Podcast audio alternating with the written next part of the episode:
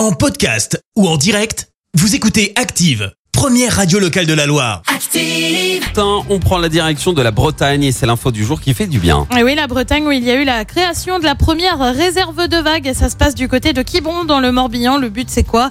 Eh ben, c'est tout simplement d'avoir un site protégé et de voir la vague comme faisant partie de notre patrimoine. C'est aussi conserver la vague telle qu'elle est, sans modification humaine. Et l'initiative vient d'un surfeur, Erwan Simon, eh, qui est parti d'un constat en 2003. La vague de Mundaka en Espagne avait disparu à cause d'une opération de dragage de sable.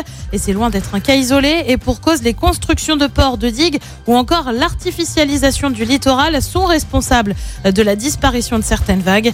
Cette première réserve de vagues devrait s'étendre sur environ 1 km et 500 mètres de large, alors que la France est le deuxième pays avec la plus grande aire maritime au monde. Merci. Vous avez écouté Active Radio, la première radio locale de la Loire. Active.